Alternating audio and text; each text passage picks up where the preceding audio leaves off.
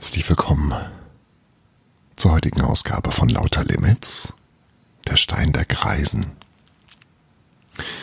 Mm, es ist eine besondere Ausgabe.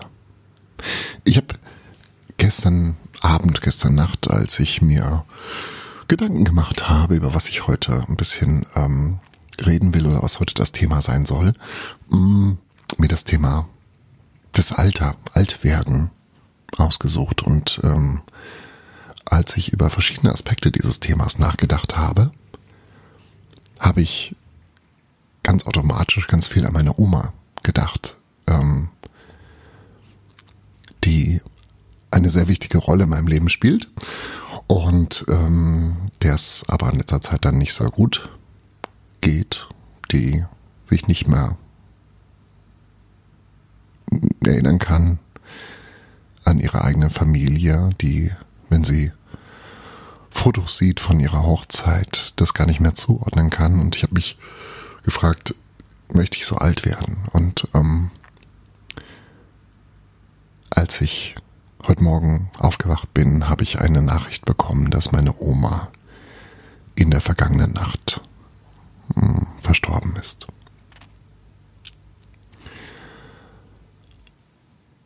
Und in mir äh, sind verschiedene Gefühle hochgekommen. Das eine war Dankbarkeit, dass sie es geschafft hat und jetzt hoffentlich und bestimmt Frieden und Ruhe gefunden hat und andererseits unendlicher Schmerz und Trauer, weil ein wunderbarer und für mich unfassbar wertvoller Mensch nicht mehr da ist. Meine Oma hat mich sehr geprägt. Sie war ein Mensch mit einem riesengroßen Herz, mit ganz viel Güte und ähm, Zuversicht und Optimismus und hat oder ist den Widrigkeiten des Lebens immer ja positiv entgegengegangen und hat Probleme gelöst, statt sich darüber zu beschweren. Und sie war unfassbar humorvoll und ähm, ein sehr kreativer Mensch, der es geliebt hat, Karneval zu feiern, Büttenreden zu halten, sich zu verkleiden und zu feiern, die das Leben genossen hat, obwohl es ihr einige Schicksalsschläge mit auf den Weg gegeben hat und ähm, sie wird immer ein, ein, ein prägender Mensch in meinem Leben sein, ein Vorbild. Und es ist traurig, dass sie nicht mehr da ist. Und ich habe überlegt, lasse ich das dann mit dem, mit dem Podcast heute und habe mich dagegen entschieden, weil ich glaube, das wäre nicht in ihrem Sinne. Und ähm, deswegen reden wir heute in diesem Podcast ein bisschen über das Altwerden und das Alter. Oh, oh, kurz einen Schluck trinken.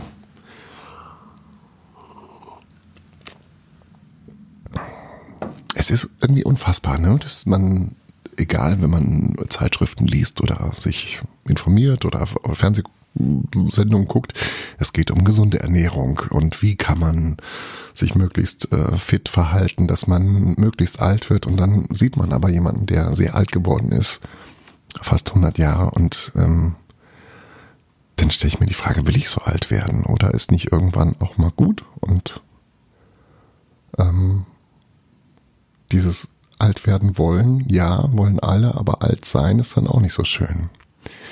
Und ähm,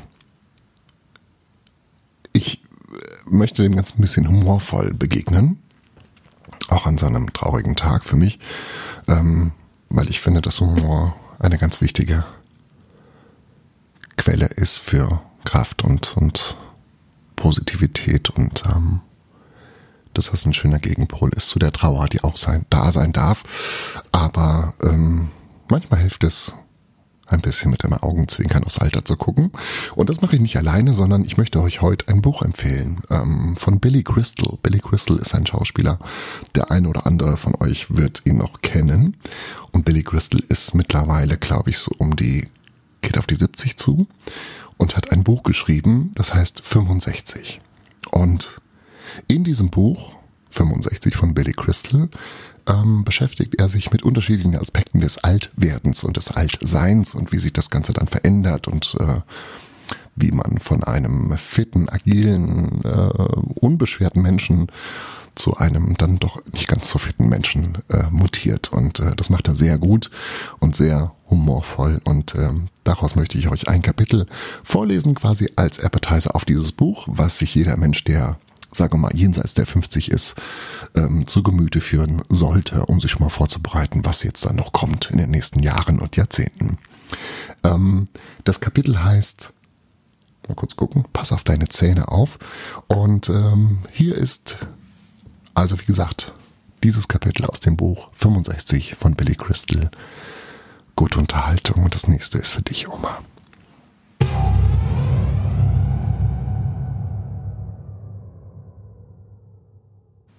Pass auf deine Zähne auf. Ich sollte mich nicht so viel beklagen. Das Leben mit 65 ist schön. Ich habe ein Haus und bin immer noch mit meiner ersten Frau verheiratet. Ich habe meine wirkliche Nase, meinen wirklichen Namen und die meisten meiner Zähne. Diese tragen nicht unwesentlich zu meinem Wohlbefinden bei. Denn wenn man die Mitte des siebten Lebensjahrzehnts erreicht, muss man auf seine Zähne achten. Das habe ich von meiner 86-jährigen Großmutter gelernt. Susi Gabler hatte perfekte Zähne. Weiße Schönheiten ohne Löcher. Sie pflegte sie immer hingebungsvoll und bewahrte sie in einem Glas Wasser auf ihrem Nachttisch auf. Als ich ihre Zähne zum ersten Mal außerhalb ihres Mundes sah, saß ich an ihrem Bett. Sie erzählte mir, wie stolz sie auf mich sei, griff sich in den Mund und holte ihren gesamten Ober- und Unterkiefer heraus. Platsch. Schon lag das Gebiss im Wasserglas und plötzlich sah meine geliebte Großmutter aus wie ein 86 Jahre alter Eishockeyspieler oder auch wie eine Frau mit einer horizontalen Vagina, anstelle des Mundes. Pass auf deine Zähne auf, Billy. Pass auf deine Zähne auf. Jedenfalls glaube ich, dass sie das sagte, denn so wie ihre Lippen flatterten, könnte sie auch Reich mir mal den Marmorkuchen gesagt haben. Ich stand unter Schock und es wurde mir ein wenig übel. Es war ein furchtbarer Anblick für ein Enkelkind, auch für ein 32 Jahre altes Enkelkind. Sie hatte sämtliche Zähne verloren, weil sie nie zum Zahnarzt gegangen war. Was vor allem daran lag, dass die Kosaken ihn getötet hatten. Meine Großeltern hatten beide keine guten Zähne. Wenn mein Großvater zu Thanksgiving das Bruststück verzehrte, tat ihm sein Gebiss oft so weh, dass er es am Tisch herausnahm und das zähe Fleisch händisch damit bearbeitete, bis die Fetzen so klein waren, dass er sie schlucken konnte. Unter den fassungslosen Blicken der Familie nahm er das derart zerkaute Fleisch, stippte es in den Meerrettich und schluckte es zufrieden hinunter. Dann sagte er etwas Unverständliches, worauf Großmutter antwortete, Sprich nicht mit voller Hand, ich verstehe kein Wort. Pass auf deine Zähne auf. Deswegen sollten wir Babyboomer Zahnseide und Bürste verwenden und deshalb sollten wir zum Zahnarzt gehen. Wir wissen, dass die Zahnärzte wichtig sind, auch wenn sie nicht intelligent genug waren, um richtige Ärzte zu werden. Es ist traurig. Die Zahnärzte genießen nicht den Respekt, der, ihren gebührt, der ihnen gebührt. Nie hört man den Hilferuf, ist jemand von Ihnen ein Zahnarzt? Diese Respektlosigkeit entwickeln wir in der Grundschule. Wir fürchteten uns vor dem Zahnarzt, um und um uns nicht noch mehr einzuschüchtern, machten sie den Zahnhygiene zu etwas Lustigem.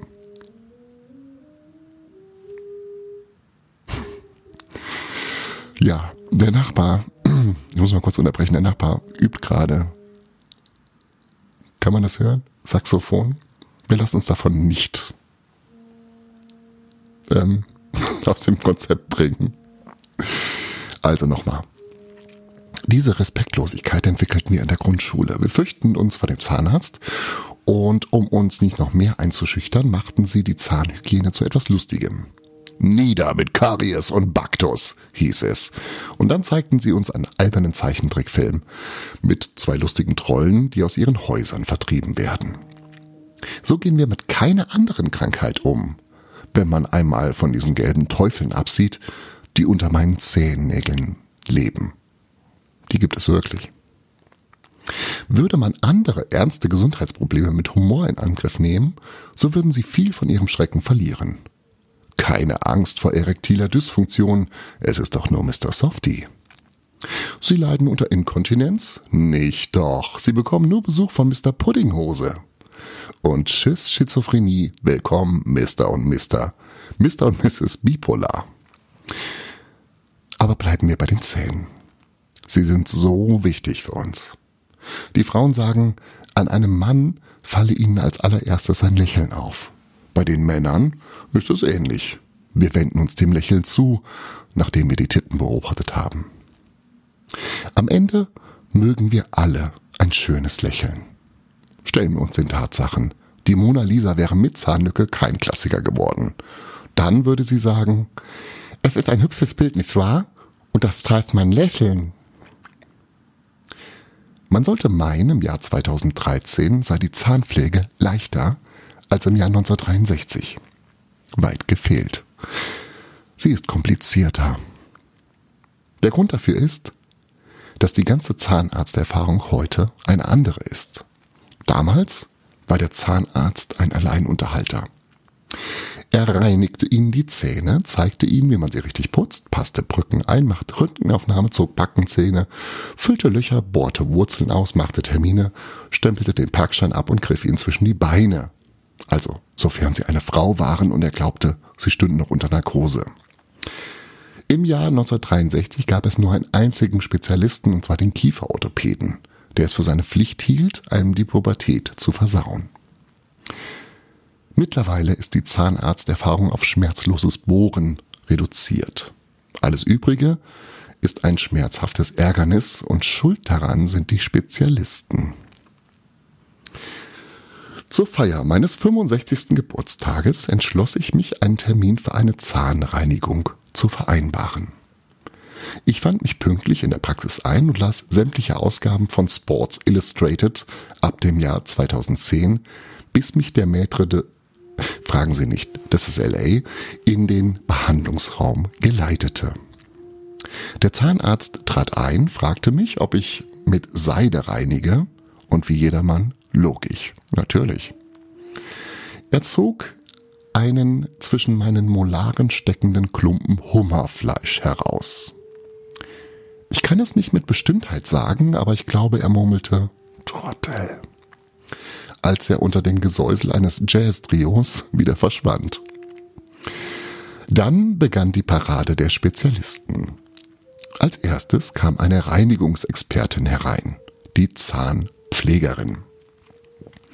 Sie wirkte wie das Mitglied eines südkoreanischen Sondereinsatzkommandos. Der Leser kann sich unmöglich vorstellen, was für ein Lärm das Werkzeug machte, mit dem sie den Belag von meinen unteren Zähnen hämmerte. Ich habe keinen Zahnstein, ich habe offenbar ein Korallenriff. Deshalb gibt es in den Zahnarztpraxen immer Aquarien. Aus meiner Plaque hätte Michelangelo den David meißeln können. Manche Zahnpfleger arbeiten mit einem Laser. Meine verwendet einen Presslufthammer. Ich habe stets das Gefühl, gefoltert zu werden. Hätte Dick Cheney je eine Zahnreinigung von mir gesehen, so hätten sie bei Khalid Scheich Mohammed auf das Waterboarding verzichtet und ihn stattdessen zu meinem Zahnarzt geschickt. Dann war der Röntgentechniker an der Reihe, denn Gott hat den Zahnpflegern verboten, etwas anderes zu tun, außer Zähne zu, Zähne zu pflegen. Der Techniker namens Paolo, noch einmal, es ist LA, fragen Sie nicht. Bedeckte meine wertvollsten Teile mit einer schweren Bleidecke und flüchtete aus dem Raum. Das war beruhigend. Ich nehme an, nach nunmehr 65 Jahren Röntgenuntersuchung enthalten meine Eier mehr Blei als Kinderspielzeug aus China.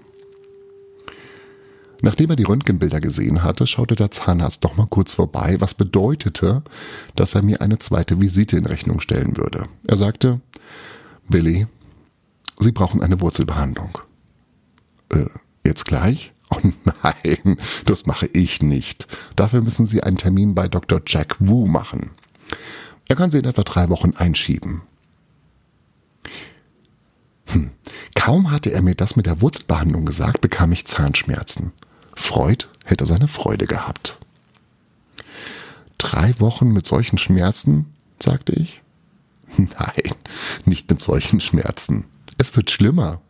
Ich gebe Ihnen mal ein paar Tabletten mit, die ich aus Mexiko habe. Sie können Verstopfung hervorrufen. Rufen. Sollte das passieren, rufen Sie einfach Dr. Ari Weitzmann an. Wunderbar, noch eine Überweisung. Was ist mit meinen Weisheitszähnen? Im Moment sind sie noch in Ordnung, aber wenn Sie sie herausnehmen wollen, macht Dr. Abrahams die oberen und Dr. Hunter die unteren. Äh, und was genau machen Sie? fragte ich. Oh, ich mache Füllungen und Kronen und liege an Pool, den Sie bezahlt haben. Gegenwärtig beschäftige ich sechs Zahnspezialisten. Ich habe mehr Leute im Mund als eine kolumbianische Nutte während eines Präsidentenbesuches. Mein Zahnarzt lagert alles aus. Ich sehe die Fotos auf seinem Schreibtisch und frage, sind das Ihre Kinder? Rein technisch nicht, das mache ich nicht selbst. Ich habe meine Frau zu Dr. Feldman geschickt. Dabei habe ich noch Glück. Mein Zahnarzt ist begehrt. Er ist der fünfte. Sie wissen ja, vier von fünf Zahnärzten bevorzugen was auch immer. Meiner ist der, der es nicht bevorzugt. Wenn die Leute hören, dass er der Fünfte ist, geraten sie völlig aus dem Häuschen. Er ist der Fünfte? Wie ist er? Du musst mir einen Termin bei ihm beschaffen. Wenn man einmal einen Zahnarzt gefunden hat, dann sollte man immer bei ihm bleiben. Ich kenne Männer, die dreimal geschieden sind, aber immer noch denselben Zahnarzt haben. Und der wichtigste Grund dafür, dass ich zu diesem speziellen Zahnarzt gehe, ist, dass er mich gut betäubt. Ich spüre nichts. Der Bursche, bei dem ich vorher war, tat mir jedes Mal weh mit Ansage. Sie werden ein kleines Stechen im Mund verspüren. Aha. Der halbjährliche Zahnarztbesuch in jüngeren Jahren hat sich in ein halbes Jahr volle Termine bei Spezialisten verwandelt. Wenn man fertig sind, äh, wenn man fertig ist, sind die sechs Monate vorbei und das Spiel beginnt von neuem. Aber ich gehe hin, denn meine Zähne bedeuten mir sehr viel. Wenn ich mit 75 noch alle Zähne habe, werde ich keine Krankenschwester brauchen, die mir das Fleisch klein schneidet, wie die Freundin von Hugh Hefner. Und man wird auch nicht mit einem 20-jährigen Methadonabhängigen verwechselt. Vor allem aber werde ich nicht der einzige Mensch der Welt sein, der statt eines Mundes eine horizontale Vagina im Gesicht hat.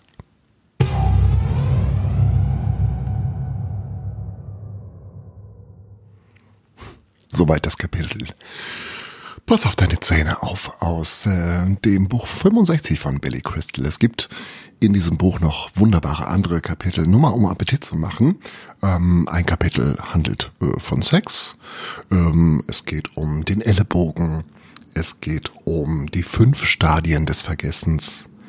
Es geht um äh, Loslassen. Geburtstage muss man feiern und so weiter. Es ist ein wirklich sehr empfehlenswertes Buch. 65 von Billy Crystal, erschienen im Ulstein Verlag.